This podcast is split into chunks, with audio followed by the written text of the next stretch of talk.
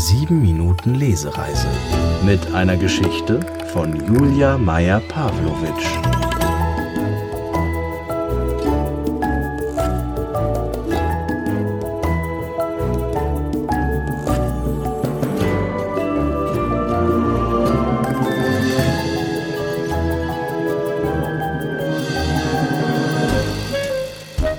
Der kleine blaue Klecks.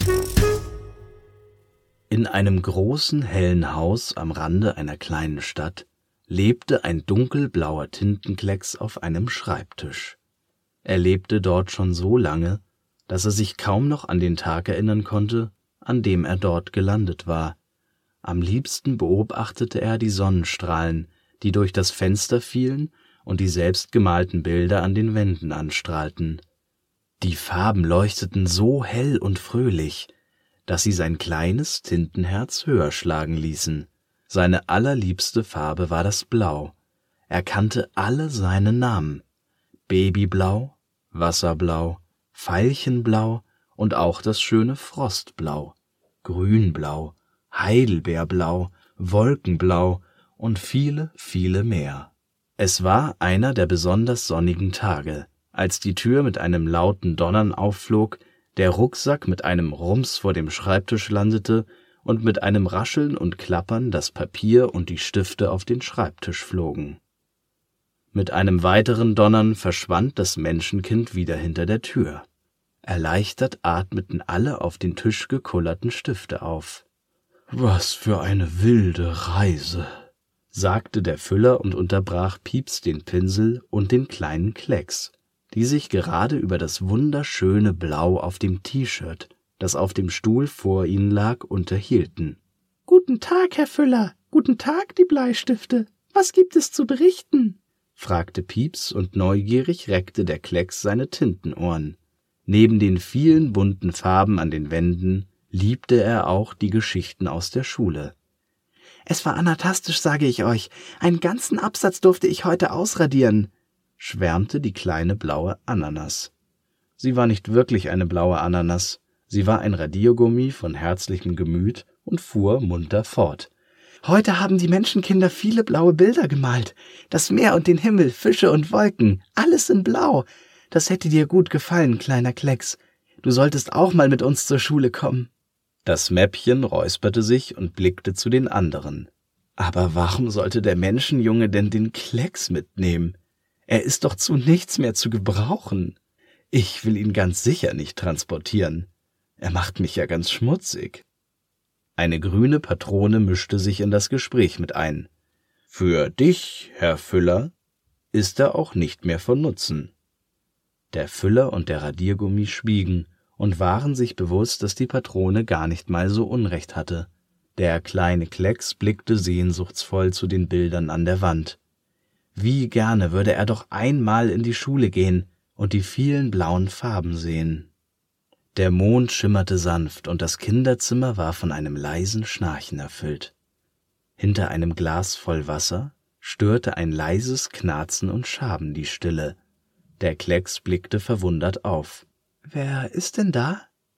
Ich denke, ich kann dir helfen, hörte der kleine Klecks eine dunkle, triefende Stimme flüstern. Da rollte sich der weiße Tintenkiller hinter dem Glas hervor und legte sich neben den Klecks. Wie solltest du mir helfen können? fragte der kleine Klecks, aber seine Neugierde war schon geweckt. Ich könnte dich aufsaugen und in die Schule mitnehmen. Der kleine Klecks dachte angestrengt nach. Die Idee schien ihm gar nicht so schlecht. Würdest du mich in der Schule dann auch wieder hinauslassen, damit ich die blauen Bilder sehen kann? Aber natürlich, kleiner Klecks, flüsterte der Tintenkiller mit kratziger Stimme und rollte sich ein kleines Stückchen näher. Lass mich dich nur schnell aufsaugen. Du bist so schön blau. Der Klecks war sich nicht sicher, aber eine bessere Idee fiel ihm nicht ein.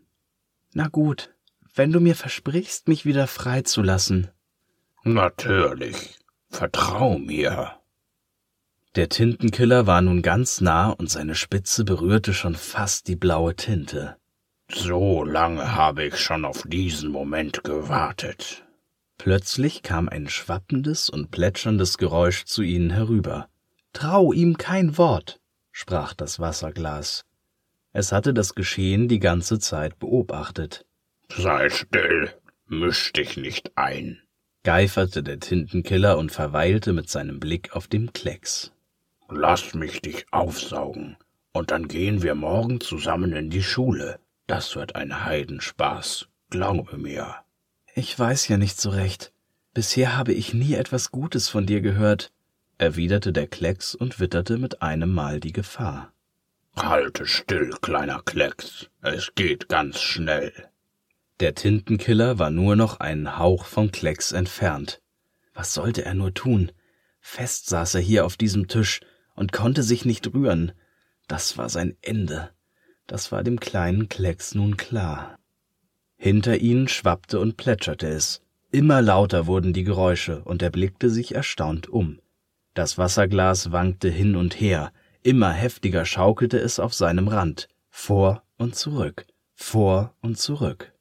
Was soll das dummes Glas? brach es erschrocken aus dem Tintenkiller hervor.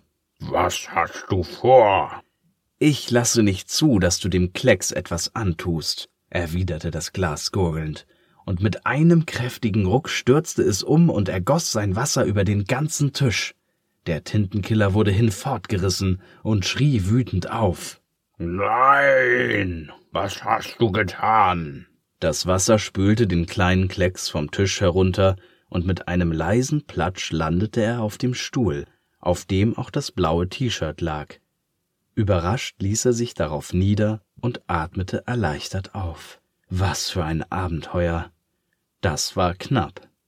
Leise hörte man den Tintenkiller schimpfen, doch war er so weit fortgetragen worden, dass er unter einem Schrank verschwand. Ob das Menschenkind ihn jemals wiederfand? Der kleine Klecks schmiegte sich glücklich an den blauen Stoff und seufzte Vielen Dank, liebes Wasserglas. Du hast mich gerettet, und nun kann ich endlich auf die weite Reise gehen und auch etwas von der Welt sehen. Es war mir eine Freude, kleiner Klecks.